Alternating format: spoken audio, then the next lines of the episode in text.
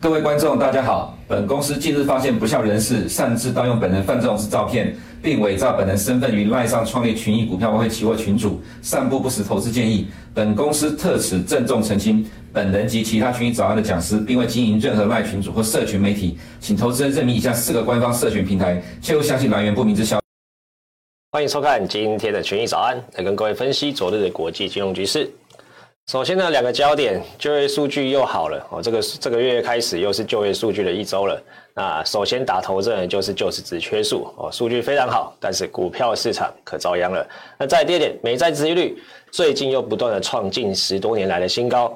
要注意的是，市场上为什么发现啊，美债殖利率好像对于负面的新闻已经没有什么反应了，大多数的反应都是正面的讯息。我们后面再来看一下，到底是反映了哪些资讯。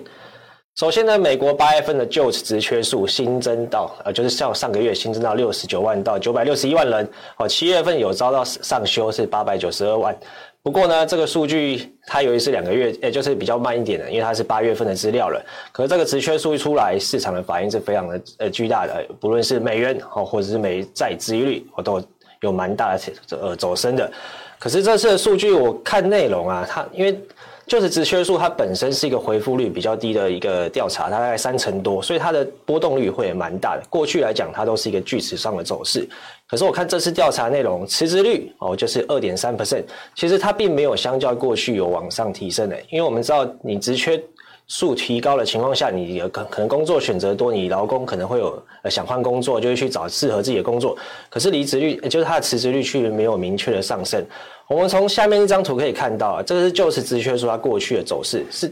因为它有可能，我认为是因为样本数的关系，它的波动会是比较大的。这次是有虽然有明显的涨幅，那市场上的反应也蛮巨大的。可是可以看到啊，每位劳工面对的职缺数也没有明显的上升。而且在以这个趋势来讲，还是正在呃维持来讲是一个近一年多的低点，也就是说这些数据都没有明确明显的上升，但是总职缺数增加了。不过市场上的反应就是会变得比较巨大。不过简单来说，就职缺数增加，就是劳工者选择变多了啊，他就能够有更多的呃增那个去议价薪资的能力。可是我再看其他资资讯来讲，好，它却没有到。反反映到那个上上升的职缺数上，所以这个数据我认为这次可能它其实并没有到想象中那么好，但是总体来讲，职缺数增高呃就是让市场上看法就比较正向了。那在昨天晚上的亚特兰大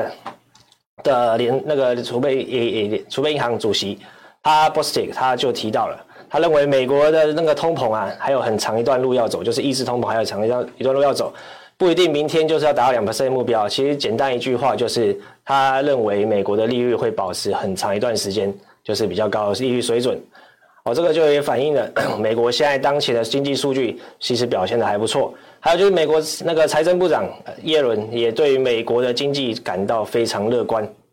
哦，长期利率水准可能会比预期的更高。当然，加上昨昨天的经济数据出来。再搭配这些言论哦，可以看到美债殖利率昨天又是积极的走升。还有就是最近要注意的啊，虽然说先前来讲短期债券殖利率一直没有往上走，可是在于未来的十一月以后的升息几率是有渐渐在上升的哦，尤其是在升息到一码的这个几率渐渐来到四成左右。其实过去像上个礼拜来讲，大概都是两到三成这边徘徊。甚至现在来讲，看到六 percent 的几率也越来越高了。上礼拜这边大概都落到三四趴左右，现在也上涨到七趴。所以在经济数据持续有与预期的情况下，我觉得市场还是有一些升息的那个那个预期增加。那再来就是提到了经济数据好，然后未来可能那个像先前联总会讲的，明年降息几率下降嘛。呃，我一直就不断跟各位强调，美债殖利率可能会持续进行修正，尤其是长天期债券的殖利率。这个是我上礼拜三到今天的一个美债殖利率的变化。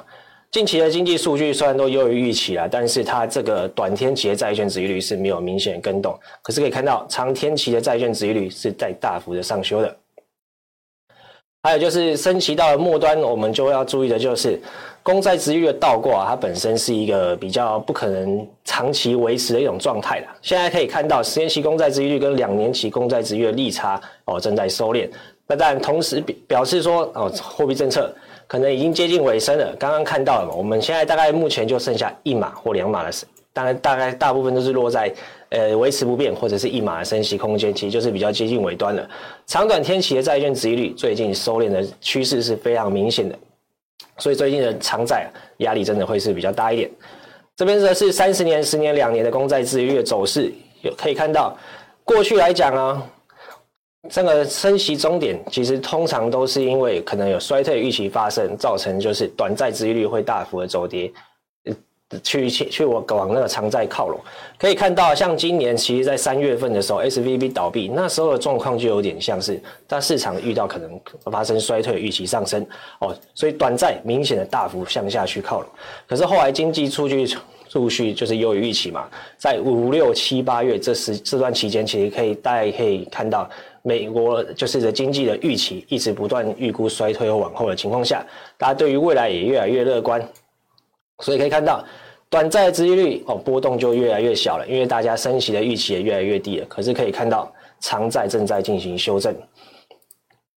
那所以为什么最近大家就刚刚前面我会提这个标题会提到，那市场上怎么好像只有反映的那个比较正向的那个债券，哎，就是市场资讯，因为大家好像就是认为说哦，经济状况又有预期的，就是明年会有软着陆的几率的预期增加。反倒是对于这些比较负面的资讯都是有反正就是有视而不见的状况。像最近呢、那个 UAW 的罢工的那个活动啊，其实它现在市场还他们还正在进行。那里那个彭博有做一篇报道，其实每一个职位啊，它可能会因为它因为汽车供应链的关系，它可能会影响到其他大概四到五个职位的影响。像一九九八年，它它引用一九九八年通用汽车九千两百名员工的罢工，五十四天而已，但是最后造成了十五万人的失业。这其实，呃，罢工如果说时间拉长，对于美国经济是会有影响的。目前来看，一位罢工到就是刚刚前面提到影响四到五个位置嘛。这边可以看到这个是汽车的，可是后面会有什么零件啊、销售啊，以及其他部位的，就是加一加，两万五千人，大概最终会影响到十三万、十四万左右这个人数。而且这是目前的局部罢工，因为现在 UAW 工会大概是有十五万人，但目前来讲只有两二点五万人参加这个活动罢工的活动。那若是全体会员进行罢工啊，就是十五万人全部进行的话，这个是下面是月份来讲，对于 G D G D P 的打击差异是非常大的。如果说只有目前的那个劳工去做罢工，它的在罢工到一季就是十二十二周啦，影响大概是零点一个百分点，就是对 G G D P 的影响。可是如果将这个罢工扩大到全体嘛，就是讲讲到他们工会有十五万人，全体罢工，对如果罢工一季的话，对于总 GDP 是将近有负零点六 percent 的影响哦。其实这个影响就是比较巨大的，而且他们也会增加我们的罢工数啊，或者是影响到后续的消费啊等之类的问题，还有汽车的销售。可是目前来讲，哦，这个资讯好像也没有反映出来。还有学生贷款在第四季冻结了，就先前冻结了嘛，可是开始要偿还了，因为你的钱拿去做偿还这些。学贷，你可能经你的消费动能就会下降，哦，这也会影响到 GDP 的那个增速。还有就是油价，油价虽然说会带动通膨的发生，可是它同时也会造成物价上涨，也会影响到每个人的消费的能力。因为我买东西的成本增加，或者是我出去玩的成本增加，哦，就是油价会上升会造成影响。那目前的殖利率只有反映出通膨的影响，可是却没有反映出诶一些前面经济衰那个可能造成的问题。还有就是全球经济衰退，大家也知道，欧元区现在的经济 PMI 数据也是非常疲弱的。英国诶也是比较第三季可能也是比较不看好。那中国呢，则是复苏不如预期，所以这全球需求下降啊，当然美国不太可能置身事外了。还有政府停摆啊，这个最后等于今天还发生了一件事情，等下跟大家提一下，就是这个那个美国国会他们最后还是通过一个短天期的延续延后四十五天的一个那个。决议就是拨款协议，可是在于十五天、四十五天之后，他们还是要面临这种情况。而且美国政府关门，他们对于 GDP 的那个影响也是有的，就是一周关关门一周就会影响到年化的零点二个百分点，哦，这影响蛮大的。那刚前面提到，今天又发生了什么事情呢？就是美国众议院麦卡锡被罢免。哦，他先前来讲，他算是。避免了美国国债违约嘛，他也是跟那个两党去那个妥协了。但是这一次他通过这个案件之后，被党内的极端派去做一个推出罢免，那使得他成为美国史上首位被罢免的议长，众议院的议长。但是有个问题啊，这次的那个政府的那个。拨款只有通过短短的四十五天啊，也就是这四十五天后，要是党内是有其他可能比较极端啊，或者是比较呃可能不那么想要让诶、政府好过的人去担任的话啊，之后的影响可就大了，因为可能就会真的让美国政府进入关门，这个也是一个比较呃可能造成风险的问题。这个后面我们会需要注意。那投票结果，连共和党人自己都认为震惊沮丧啊！有位共和党党员还甚至说，他们也认为那些人他们自己投票罢免，也不知道是会发生什么事，也不管后果。但是后续来讲，我们要看四十五天后，我们这个美国政府哦，是不是又会有关门的议议题？那还有再就是家庭储蓄率下降，就是影响到个人消费嘛。我们像上礼拜 PCE 数据出来，PCE 数据出来也是。低于市场预期啊，就是尤其是月增率的部分，而个人支出也是下降，可是美债殖利率依旧是没有反应。呃，各个家庭储蓄率下降，当然一定会联想到那个民间消费，尤其是在零到八十 percent 的家庭之那个储蓄率已经低于疫情前的状态了。在这种情况下，美国第四季的下消费力道下降，那对于经济的增长一定是比较不好的嘛。当然前面讲了那么多利空。那为什么美国经济还是哎，就是美国公债殖利率还是持续的走升呢？首先，我认为一方面是这样讲的，认为明年经济好，造成短那个长短天期的债券殖利率的倒倒挂，终究是要去做一个收敛的。还有就是过去啊，软着陆预那个发生衰退前，软着陆的预期其实都会上升。那当然衰退，我认为不一定会上升啊，因不不一定会发生啊，因为现在长短天期到债券殖利率倒挂。倒挂之前来讲都有发生过衰退的案例，但是我认为那只是一个升息必呃会造成的一个后果。那现在直倒挂已经正在收敛中了，那大概倒挂后的一年两年左右，有市场先前都有发生衰退。那这次会不会衰退呢？其实呃目前经济数据显示可能会有软着陆的几率比较高，所以现在大家市场认为一都在往软着陆这边预期，所以造成美债殖利率一直持续的往上修正。包括刚刚前面提到耶伦哦，他也是非常乐观的看待美国的经济状况，所以短期来讲哦，就是美债殖利率它会持续的修正，我认为几率是比较高的。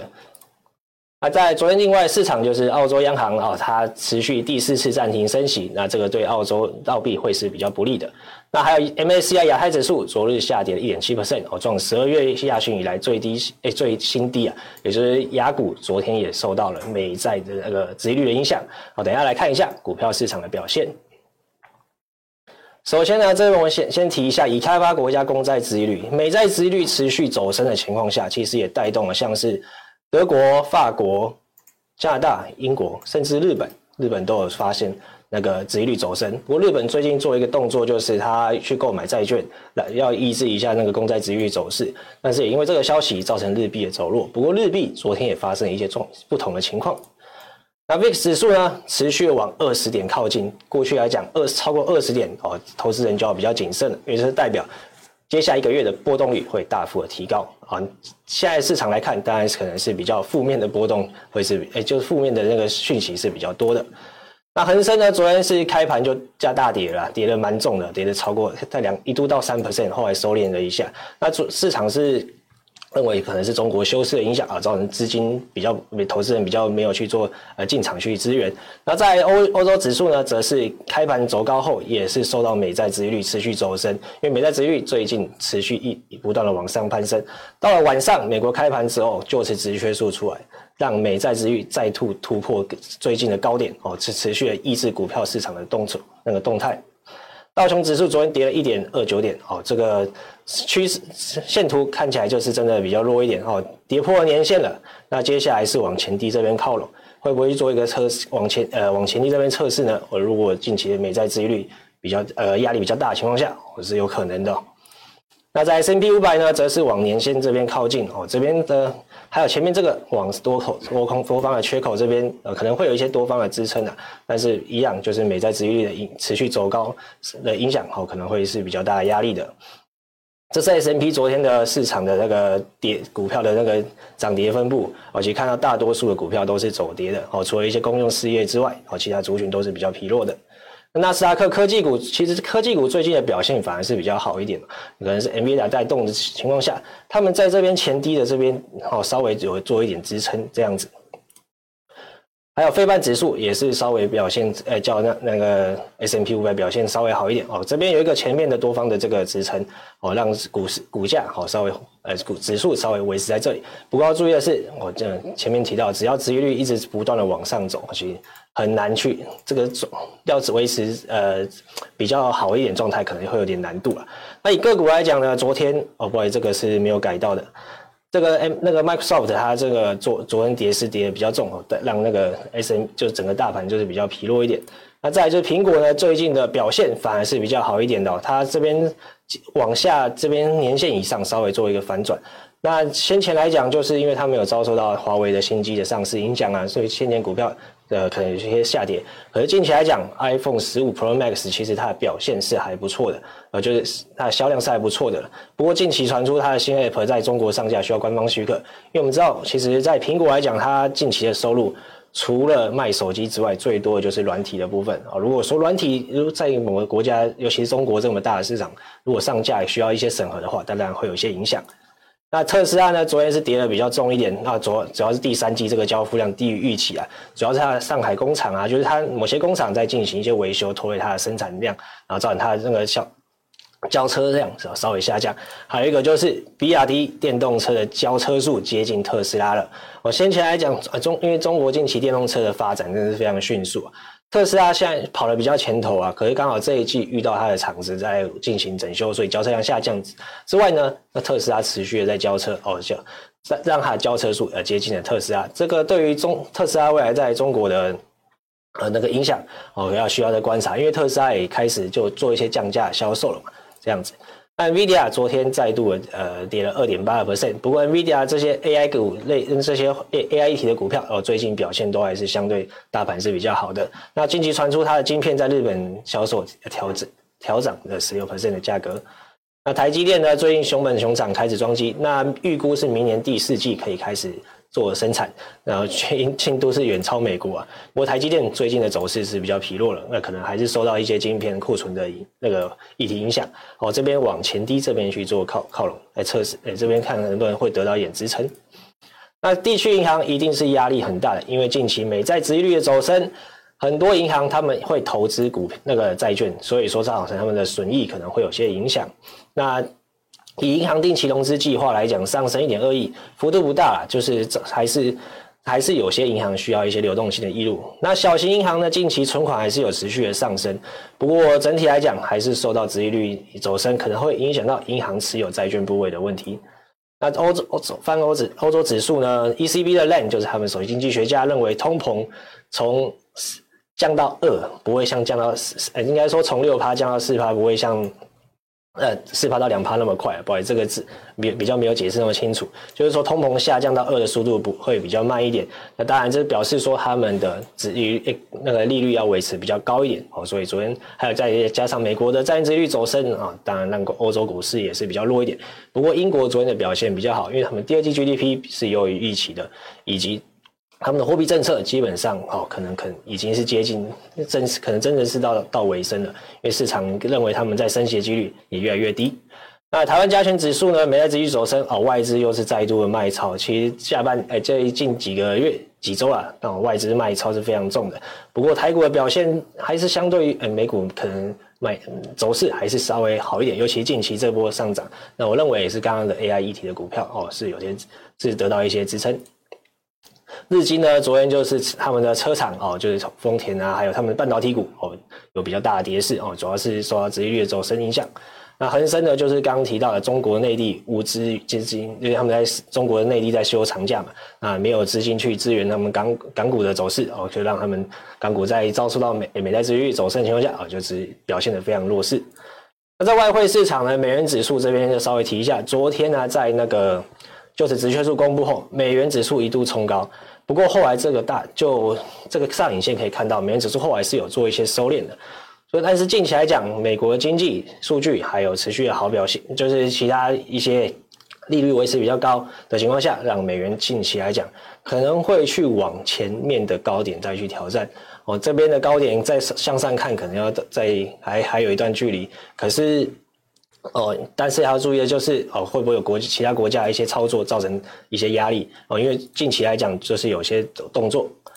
那以升息预期来讲，目前还是维持利率不变。刚刚前面提到了，现在是往再升息一码，预期有稍微上升，哦，这方面也支持支援了美诶支援了美元的走势。那欧元呢，则是经济持数据持续疲弱啊，PMI 终值也没有去做调整哦。那再就是它的 CPI 以及它的那个数据，核心通膨也是比较弱一点，哎，降幅是低于预期的，哎，优于预期的，所以就造成还那个通膨低于预期的情况下，哦，欧元会表现比较弱一点。那升息预期来讲啊，基本上是没有的。那降息呢，可能时间还是要拉到比较长一点的时间之后。那日币呢，就是我刚刚前面提到的日本央行。哎，日本好像有开始做一些官方的一些那个干预的随那个动作，因为今天来讲，昨哎昨天啊，在那个就此职缺数公布后啊，其实日币是突破到一百五十以上的这个整数点关卡，可是在那瞬间呢、看到这根长长的下影线，就是有的应该是官方有做一些动作了。那早上呢，看那个日新闻是说，日本官方跟美国政府有去做一个协商，哦。那这个新闻可能有待证实啊，不过这个肯定是有一些动作啊，因为他们可能认为这个波动太大了。先前是 CPI 公布的时候，怕会低于预期，就是优于预期，可能会要担心这件事情，就反倒是现在延后到就此职缺数优于预期的时候才发生。不过整体来讲，就是日本央行哦，日本官方啦，就是在去年的一五二的水准就进场干预了，而这次挑在一五零这个位置呢，呃，是甚至是更早。有，那我认为可能是因为最近刚好他们要做计划外的购债，会让日币持续的走弱啊。计划购债是要去支援他们的美，就是让他们的美债那个日本的十年公债殖利率往下走嘛。可是因为去买债，你一定会释出一些日币出来。那日本官方可能怕说波动太大哦，提前去做了一些干预的动作。不过日币呢，在未来来讲，因为它的货币政策持续呃维持比较疲弱，还有就是它的东京 CPI 这次公上礼拜五公布后，其实是低于市场预期的。那可以看到，全国 CPI 跟东京 CPI 的同步率是非常高的，所以未来来讲啊，日本的通膨理论上，哎，这应该说应该会是持续的走弱。那当然会是支撑他们那个日元比较，哎，会使得日元持续的疲弱这样子。那再来就是英国。的部分，他们的经济刚刚提到的，他们的经济增长率是比较偏弱一点的。那未来来讲，是呃升息几率可能是比较低。那这次 PMI 部分可以看到持续落在龙枯线以下。那他们升息预期，他们目前基准利率是五点二五 percent。其实这个数据目诶、这个利率交换的 O S 预估到五点三八，其实是已经从先前的六点多，现在下降了一趴多到五点三这个位置。啊英国因为近期第二季 GDP 表现还不错，稍微有让他们和市场哦稍微支那个英镑稍微支撑了一下。可是，在没有升息预期的情况，升息预期可能会越来越低的情况下，哦，那当然英镑可能会持续比较偏弱的态势。那以上是今天群益早安的内容，谢谢各位观看。如果你不想错过最新市场动态，记得开启小铃铛并按下订阅。此外，我们在脸书、YouTube 以及 Podcast 都有丰富的影片内容，千万不要错过。每日全球财经事件深度解说，尽在群益与你分享。人类，你们在交易上有太多不足，维持纪律一直是你们无法攻破的心防。而 AI 交易的崛起正好能补足你们的缺失。此刻，我们正式向人类交易者递出对决战帖，并寄出百万奖金给优胜阵营。加入机器人阵营更可获得专属奖项。与我们一同打造纪律交易的赢家方程式。竞赛期间更有 AI 理财王节目助你提升战力，活动期间投票预测获胜阵营，更有机会获得最新 iPhone 十五。AI 理财王人机对决，百万奖金等你来挑战。Hello，大家好，我是富邦投信基金经理人林威宇，今天要来跟大家分享一下美国股市的看法。以美国经济基本面的部分。美国即使在 FED 鹰派的态度下，今年 GDP 成长率仍然十分良好。今年美国经济表现良好，重点原因之一是实质消费增长。下图是高盛对于美国二零二四年实质薪资的预测，合并全年仍有三 percent 的薪资成长，这将进一步带动消费与 GDP，整体美国股市向上。纳斯达克指数今年以来表现优异，从今年年初开始，如果同样投入一元美元的情况下，截至九月十一时，纳斯达克约有三十四 percent 的投资报酬率。而被视为美国大盘的 S M P 五百则约仅有十七 percent 的报酬率，其中最主要的差异来源是，美股今年由 AI 题材类股发动向上，纳斯达克的组成主要是由高科技类股，有超越五成的成分股都与 AI 产业相关，因此造成纳斯达克超越 S&P 五百将近一半的报酬率。目前最主流的 AI 应用产业为资讯科技、伺服器、元宇宙与电动车。这些产业中的大型股几乎都是纳斯达克成分股。以九月十一的持股来看，富邦纳斯达克 ETF 的投组中，大家可以发现前七档权重最大的股票都是由美国大型科技公司，而且也都与 AI 应用高度相关。在美国经济超乎预期的成长，且 AI 发展迅速的情况下，投资人如果看好美国股市与 AI 应用发展，可以透过持有富邦纳斯达克 ETF 零零六六二。直接参与美国 AI 相关产业所带来的波段涨幅以及指数报酬。以上是对于美股的分享，谢谢大家。投资一定有风险，基金投资有赚有赔，申购前应详阅公开说明书。